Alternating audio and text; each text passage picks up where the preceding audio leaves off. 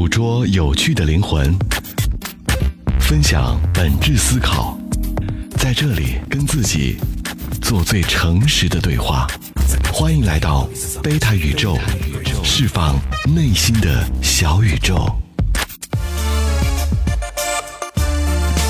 今天想跟大家聊一个我观察到的很有意思的现象，然后呢，就这个现象，我最近也跟身边的朋友有一些比较深度的讨论，然后我们也我们也有一些心得，想在这一期的播客里跟大家分享一下。品哥，我不知道你有没有注意到，就是我觉得身边的人呢。特别是最近一两年，好像越来越多的人在号称说自己有社恐，就是这种社交恐惧症。好像很多人都说自己有社恐，哪怕是是他感觉就是一个挺正常的人，你也没觉得他有什么社交障碍，或者是一进屋子就不敢与人有正常的眼神接触。这种通常我心目中社恐的症状啊，他们都没有，但是他们却就是好像很自豪的说：“我有。”社恐，你有没有观察到这种现象？你说这事儿，我还真有看到，就周围是有这么几几个同同志，天天在讲我我我有这边的社交恐惧症的这种早期症状，但是之前呢，好像也没有觉得刚才你讲的那种生理上的那种反应，可能就是心理上他会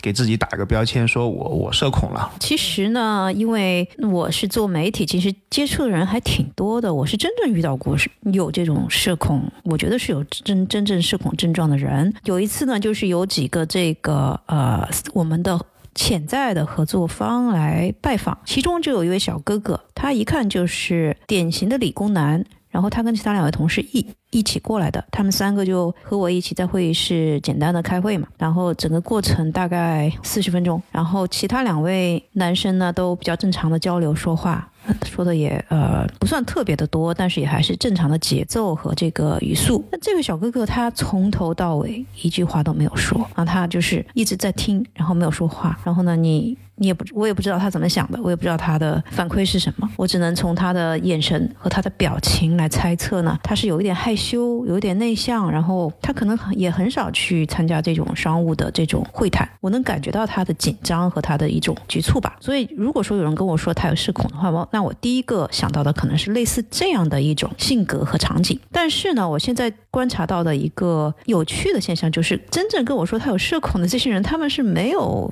很明显的这样的一一种障碍的，就他他可能在日常日常生活中是挺正常的，他也有说有笑，然后跟同事也相处的很好，然后大家去吃饭，他也会跟陌生人打招呼。我就不知道为什么，就感觉好像标榜自己有社恐成了一种流行的一种趋势。好像说我有社恐，就好像说我这个买了一双潮鞋，我很牛逼一样，就给自己贴了一个标签，然后好像就不一样了那种感觉，就是有点嗯隐藏的，似乎有一丝隐藏的含义在这样的标签的下面，你怎么看呢？回到你刚才说那个一言不吭的那个小哥，那个商务会谈的这个现场我也在，我最开始可能觉得这个人他可能就觉得沉默是金，他也不太愿意发言，但是我后来发现有点不对，他连眼神的接触都在躲闪，除了麻着。头，但是我也不知道发生什么事情了。当然，你说你的观察是说他可能是有真社恐啊，这个我也没法评论。至于你说的后面的这个情况呢，就是身边的这些其实并没有这样一种社交障碍的人，他会宣称自己社恐，是一种越来越流行的现象。这个刚才我已经讲到了，身边就有这样的同事啊。那么是不是这样，我也没法评论。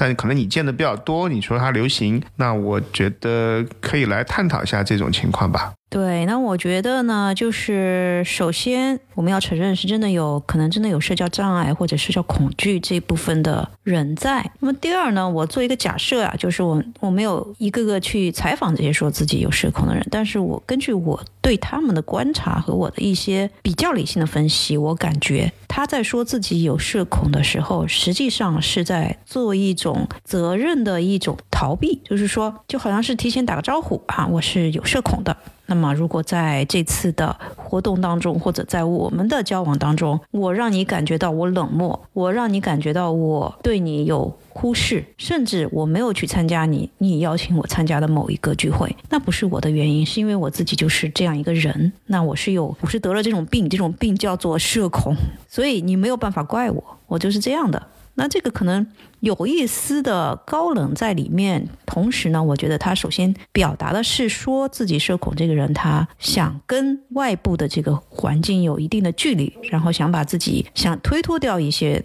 他本来应该去承担的责任，我觉得你把它总结为对责任的逃避，其实可能离他真相稍微远了一点。我给个另外的角度吧，就是说，其实。在我看来，这种事先的招呼更像是一种风险的对冲。就是你刚才后面也讲到了，他不希望让别人觉得他冷漠，不希望让别人他觉得高冷得罪了别人。那这种对风险的对冲，实质上跟另外一件事情有关系，就是在这种环境下，他其实是在乎别人怎么看他的，而他很关注别人对他的评价。那可能这个就是社恐的另外一面吧。这个我觉得也挺有意思，就是你说了他很关注别人对他的评价，我觉得这让我想到就是前几年啊曾。今呢，这个程序员的这种极客文化，也是经历了一种从默默无闻到被媒体歌颂甚至崇拜这样一种过程。跟现在这种所谓社恐患者的经历有点类似。那么，我觉得可能是因为随着互联网的兴起，科技的一种科技潮流的一种推波助助澜，我们发现以前这种很内向、很低调的程序员，他们的话语权越来越大，他们做的工作影响到每一个人的生活，然后对我们社会的 GDP 也有非常大的影响。然后呢，在这样的背景下，大家开始去关注 Geek 这个社群，关注极客文化。那这一群极客。他们喜欢的东西，包括他们的这种性格本身，也开始得到更多的包容。那我想，我的假设是，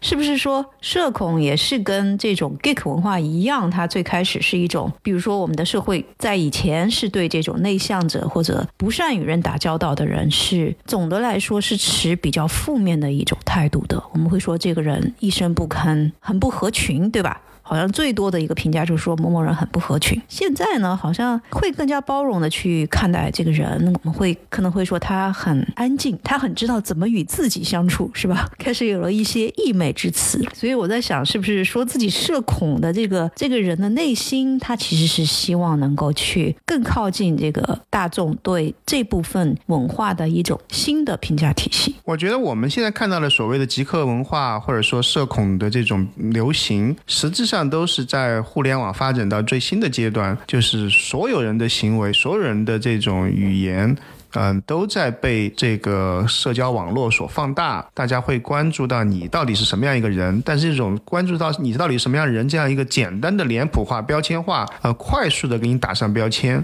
又是现在这个社会这个阶段特别特别严重的一个现象，因为人是很复杂的，人有很多很多面。那么，当你被快速的定位成某某一两个标签的时候，你可能会选择让你自己觉得最舒服的，刚才你讲到的这种对责任的逃避、责任承担最少的，或者说是别人看起来对你的要求最少的这种这种最舒服的缺省的这种标签。很显然，你刚才提到的这个极客也好，社恐患者也好，它实质上就是这样。这样一种对自己。最从容、最舒服的简单化的标签，那我想这种标签可能还不止这两个，嗯，只是说这两个标签现在流行起来了。那么你谈到的另外一个问题，就是说内向这个问题，或者说跟人不擅长打交道这个事情，好像在过去的社会不受人喜欢，或者说好像是说这个人不太合群，就是一种负面评价。这个我其实还挺有感触的。在我们读小学生、中学的时候，就是好像班里面最活跃的这个小朋友，老。是会得到这个老师的表扬，嗯，各种活动让他来组织。而这种内向的这个小朋友呢，好像得到的关注就挺少的。所以说是好像这个社会是那个年代挺希望这个每个人他对外的有这种活跃的这种组织能力也好，啊，愿意跟人打交道这种意愿也好。但我不知道现在这个社会是不是在刚才讲到的这种互联网的这种演变下，它有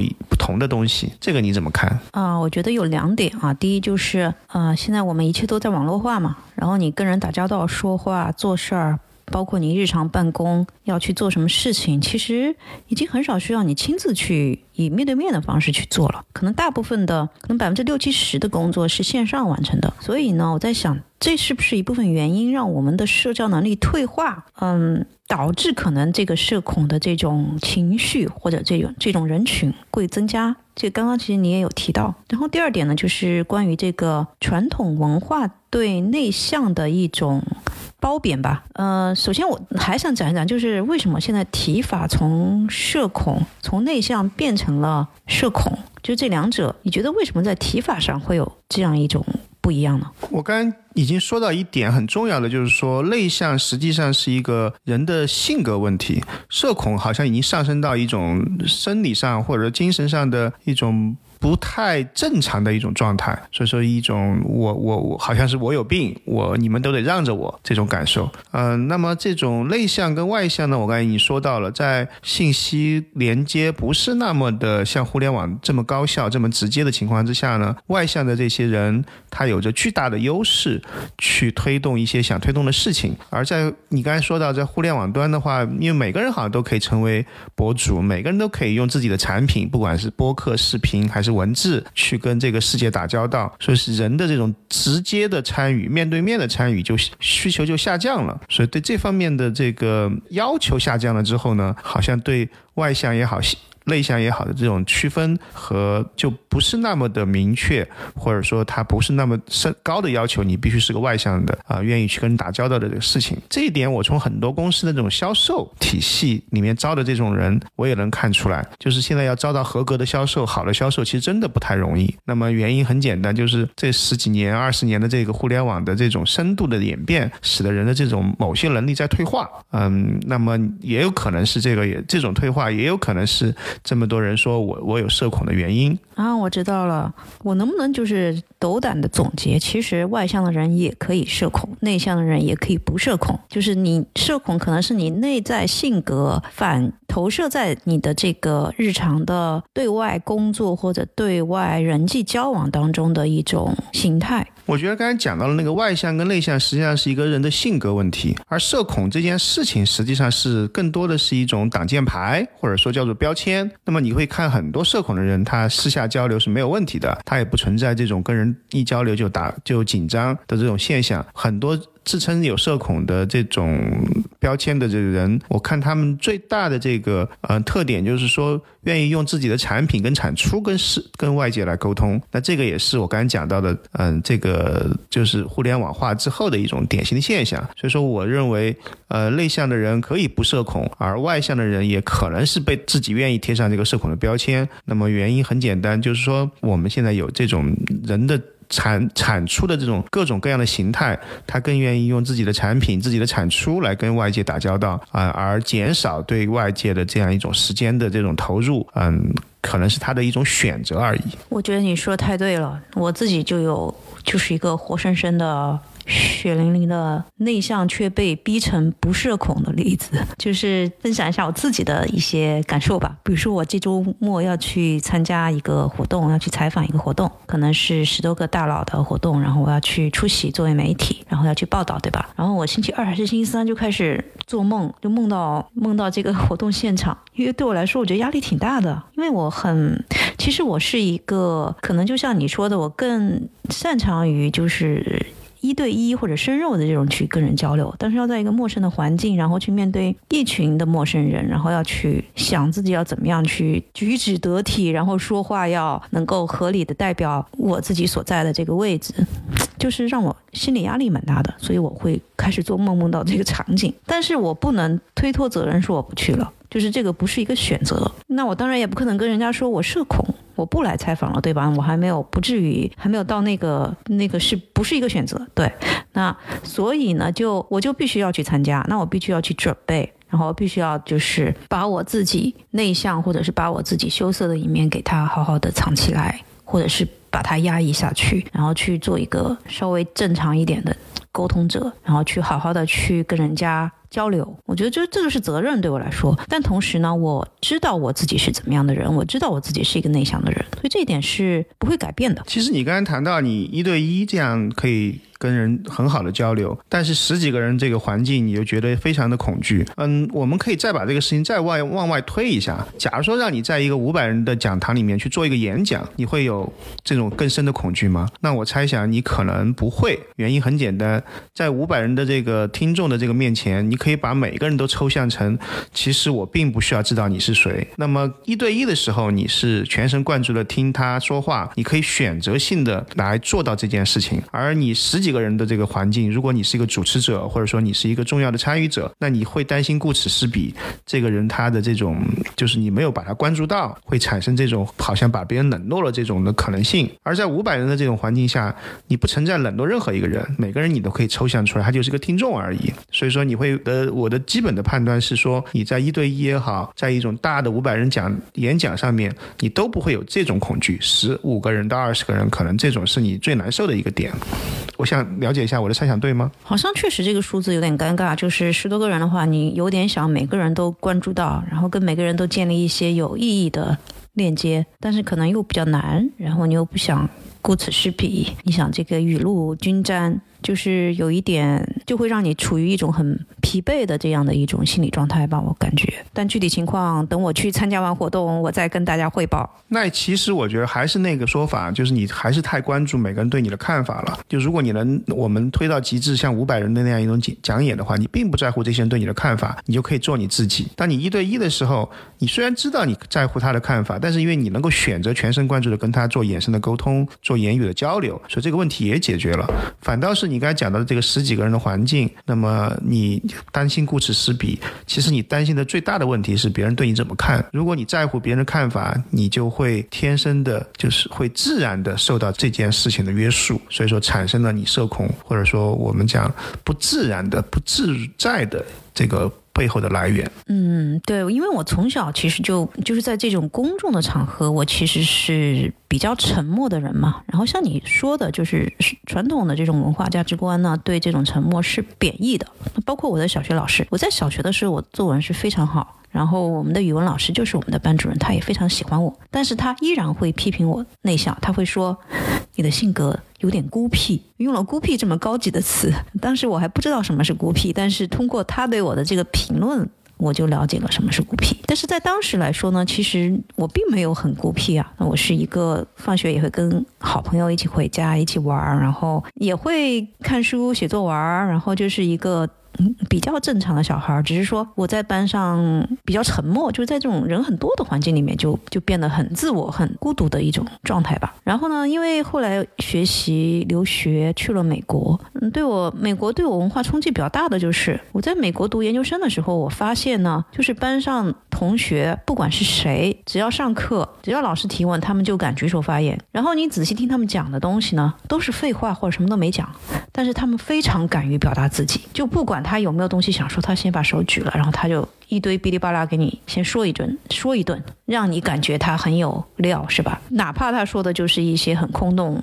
空洞无聊的东西，就这种自信让我非常的震撼。因为我的文化里面没有这种东西，我们的文化就是考试考好就好了，然后论文写好就好了，但是根本就没有这种交流，或者是你要勇敢的去表达自我的这种基因，这种基因是没有的。所以呢，就是我记得当时就我开始逼我自己，我就说每节课我至少要举一次手。所以当时就是在读研的时候，我开始慢慢的去改变我自己，让我自己更勇敢的去发言。哪怕有的时候我问的问题是很幼稚的，但没关系，人家会理解你，人家会知道你是留学生，可能有些背景你不知道。有些前因后果你不清楚啊，我觉得这个是我做的一些比较积极的改变。然后呢，但是你会发现，就是你自己的这个基因里的东西，你是不可能去隐藏它，或者说你通过一些表面的改变，它是不可能就是完全消失的。因为你自己心里深处还是会知道你是什么样的人嘛，就是你可能就不是那种，你就不是一个外向的人啊。我这里说的再跟大家解释一下，就是关于内向和外向的区别，因为我也曾经读过一本书，这本书呢是啊美。我一个心理学家写的，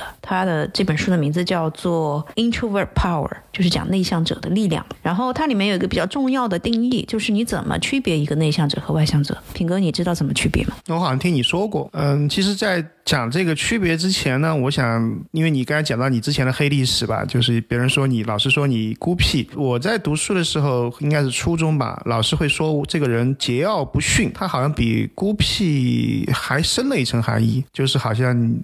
能够洞察周围的人的这种问题或者说话的幼稚，然后一种不屑的样子。那我也不知道这个情况是怎么一回事儿啊，就这个是十十几岁的时候会有的一种别人会给我的评价，在这种。评价之下呢，我其实就更不在乎别人怎么看我了。你都说我桀骜不驯了，那我所以说我也不存在内向外向的问题。嗯，所以很快就把这个事情解决了。那么。你刚才谈到的这个内向跟外向的区别，我大概知，因为听你之前说过嘛，就说通过说话来获取能量的人大概是外向的，然后说话会消耗自己能量，会需要准备一次对跟人的谈话需要集气，对吧？要要那个能量的充分的聚集，才能够完成这样一次跟人的交流的人是内向的，这就是为什么他不能长期的、不能持续的嗯做这件事情的原因，有一点道理，但我也可能并不是那么完全的认同。我肯定算是不会是消耗能量的，说话肯定不会消耗能量，但是他在浪费我时间啊。那么浪费我时间的事情，我可能就不太愿意多去花。那你说我是外向还是内向呢？你说你跟谁说话是消耗时间呀？嗯，跟任何。事情跟任何人聊，你都在花你的时间呀，所以这个时间这件事情比能量对我来说更重要。不是你消耗时间和浪费时间是两个概念，取决于你自己真正想干什么。如果你就是想，比如说来聊个天儿、录个播客，那这个事情就不叫浪费时间。那如果你并不想做这件事情，那就要浪费时间。那估计我们正常人可能有一半的这样的对话和社交都是并不是自发的。或者是身不由身不由己的吧？对，正是因为有这样一个现象，所以说很多人会用“我是社恐”来减少这种对时间的浪费。这就是我们最开始讲到的，这个是一个他自己给自己打了标签，躲进这个标签了之后，来减少对时间的浪费，跟能量可能关系都不大。刚刚聊到我读的那本书啊，其实那本书中有一些数据，我觉得还是挺有意思的。他就说，其实从总体的人口统计上来说，美国大概有百分之五十一的人是外向者。就是越说话越兴奋的人，在你的观察当中，你刚刚讲到，就是现在的好的销售越来越难招。就是你看到的好的销售有哪些？他们在社交上有哪些比较好的优点？能总结一下吗？或者是在与人打交道的这方面？我觉得销售是在这个商业社会当中的时候叫价值的传导者吧。他是需要把他最后销售的，不管是这个商品房，还是软件，还是这个金融产品，它背后的价值能够传递给潜在的消费者，呃，同时能够最后能成交。因为销售这里面我可能是个广义的说法啊，也包括市场品宣，但销售跟品宣市场还是很不一样。我这是说广义的说法，这个价值的传递者。那么你要去传。传递价值，首先是要得到别人的信任，别人愿意听你讲这个东西多么多么对我重要，别人愿意跟你去在一个频道上去沟通。不然我接到很多推销电话，第一句开开开口我就说对不起，谢谢谢，我都不想听他讲。那么因为我不愿浪费这个时间听你给我销推销，所以说销售需要得到别人的信任，而得到别人的信任，让别人能够在一个频道上听你讲你的产品能带来什么样的价值，这件事情其实就依托于你能够跟别人共情，跟别人共情是能够进入到。对方的这种嗯心理的共振，或者说能够有同理心，跟别人产生一种在表面的这种连接之上更深的这种情绪的连接。而这件事情，我觉得内向还是外向并不重要，你内向的人也可以做好销售。关键的问题是你能够很敏锐的能够找到那个共振的频率点，能够产生这样一种可以沟通、可以去建立信任，再在这个基础之上去讲你。背后要推销的，或者说推广的产品跟服务的价值，所以说我并不认为这个内向跟外向这种分法对任何一个事儿有那么大的这个重要性。这就是为什么我对那本书的评价其实并不高，因为你人为的去把一个人群分为内向跟外向，人为的去告诉他这个你外向的人，嗯，讲话是在得到能量，内向的人在消耗能量，一家之言，对吧？因为我我认为任何的这种事情它都很复杂，你老是用这种二分的。方式去处理它，看上去像是一种科学的方法，但实际上你在引入很多的噪音。因为我看了很多这种书，它是一种 non-fiction 的写法。一般我看了摘要，看了第一章，嗯，后面基本都不用看了，因为他会反反复复在这个主题上去，嗯，找出各种论据去支撑自己的这个说法。这本书其实我看的还不止一章，因为你推荐了嘛，啊，我对它评价并不高，原因就在这这个地方。这种分类的方法，这种反反复复去支撑自己论点的这种这种写法，对。他的这个理结论有那么那么深印象的，或者说认同感的人，我也理解你的这种观点吧。因为我觉得所谓社不社恐、内向还是外向，它也是一个比较流动性的东西。可能在不同的环境下，我们会有不同的反应。那我自己觉得，我可能更舒服的与人相处的方法是有一定距离，然后通过我的文字或者是通过我的。播客跟这个世界有一些交流，我觉得这个是让我最舒服的方式。所以呢，就是一旦我去一个社交场合，比如说我要主持一个活动。那天就是啊，我主持一个线下的沙龙。那主持完之后呢，我就背着包就走了。然后当时现场有另外一个记者朋友嘛，然后他当时还在留下来，还在跟大家聊天。然后第二天他就过了几天，他就发微信说：“你居然活动结束背着包就走了。”然后我说：“对啊，我说的，我觉得好像一块一块石头终于落了地，活动结束，我终于可以自由了。”然后我就走了，因为我看着现场那么多陌生的面孔。我要跟他们聊天，对我来说，我觉得太痛苦了。然后我就跟他说：“我说实话跟你说，我我连主持我都不想去的，因为对我来说，我觉得是浪费时间。我觉得这个不是我内心的。”召唤，但是我必须要去，对吧？那么在这种情况下，其实我也很想跟所有人说，我社恐，我不去，但是我没有选择，这是我的工作，我要去做。但你会发现，就是让我来做这个工作呢，做的就不好。如果是一个非常外向的人，一个非常喜欢社交的人，他可能就能在现场就能建立起很多有意义的人脉。他可能就可以非常有效的去推动一些啊商业，或者是做一些前期的这种销售的一些铺垫。那让我来做的话，我可能就浪费了很多资源，或者我就白白的浪费了很多机会去认识一些更牛的人，或者是更好的合作伙伴。但是我又没有办法违背我自己内心的这种本性去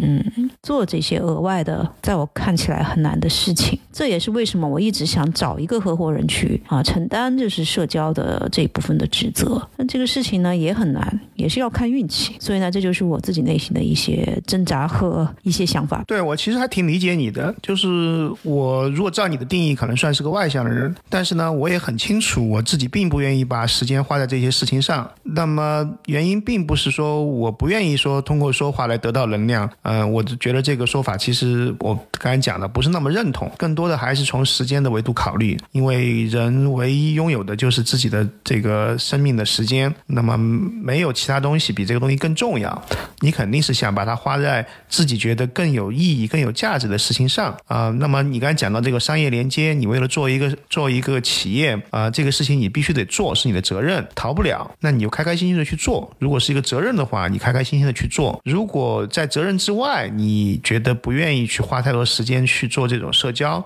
那也没问题。这个我们都充分的理解。关键的事情就是说，当你决定要去做一个事情，当你有这个责任做一个事情的时候，你能不能内心深处不抗拒这个事情正在做的事情，不抗拒你正在承担的这个责任，不抗拒你正在进行的这种社交？那么不要去想太多。我是一个内向的人，这个社交是我迫不得已。如果你今天下午就是要出现在这样一个活动现场，那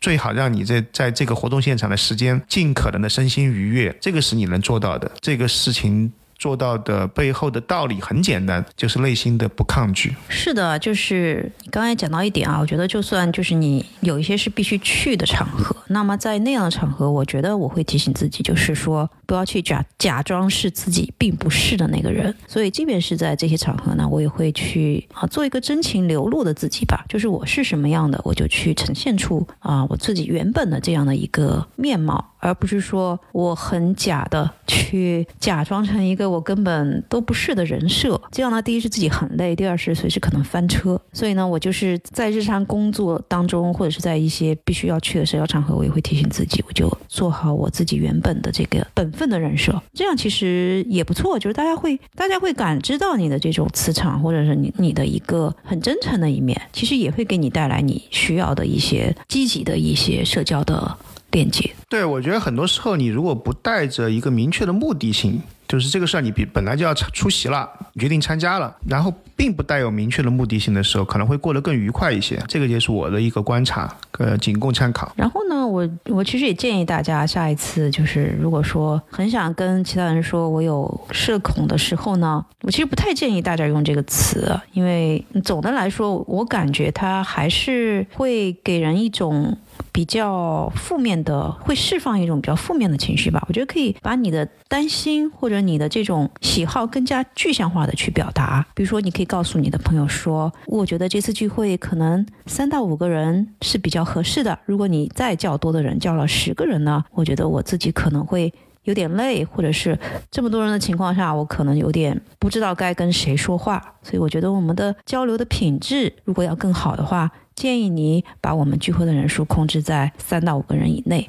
那这样更具体的一种指示和更具体的一种说法呢，就比你简单粗暴的告诉对方我社恐，这个是不是就更好了呢？那再换一个例子，比如说在工作当中，你不想去参加一个 social，那你可以告诉你的工作伙伴说，我有，我觉得更高效解决这个问题的方法可能是，比如说我们开一个视频会议就可以了，或者是我们啊先通过文档的方式把这个最重要的问题说清楚，然后我们再短暂的进行一个碰头，这样会更高效的解决我们的问题。那这个也比简单粗暴的说我有社恐要好一些。那你刚才说了一个很有趣的现象呀，就是说，当你说我是社恐，你其实传递的是一个我是病人，你得照顾我这样一种非常自我中心的一种说法，其实没有必要的，没有必要。就是说，每个人他都是交往当中是平等的，说出自己的诉求，说出自己的担心，这个确实确实是效率更高的一种做法。好的，今天就先聊到这儿。我们的贝塔宇宙播客节目呢，目前在小宇宙 APP 以及喜马拉雅 APP 上都有上线，大家可以在这两个平台上搜索“贝塔宇宙”，然后就可以订阅我们的节目啦。啊，当然啦，你也可以到我的微信公众号“不觉春晓”上面去关注我们。下次有新的播客推出呢，我们也会在公众号上通知大家。再次谢谢大家的关注，那我们下期见。拜拜！捕捉有趣的灵魂，分享本质思考，在这里跟自己做最诚实的对话。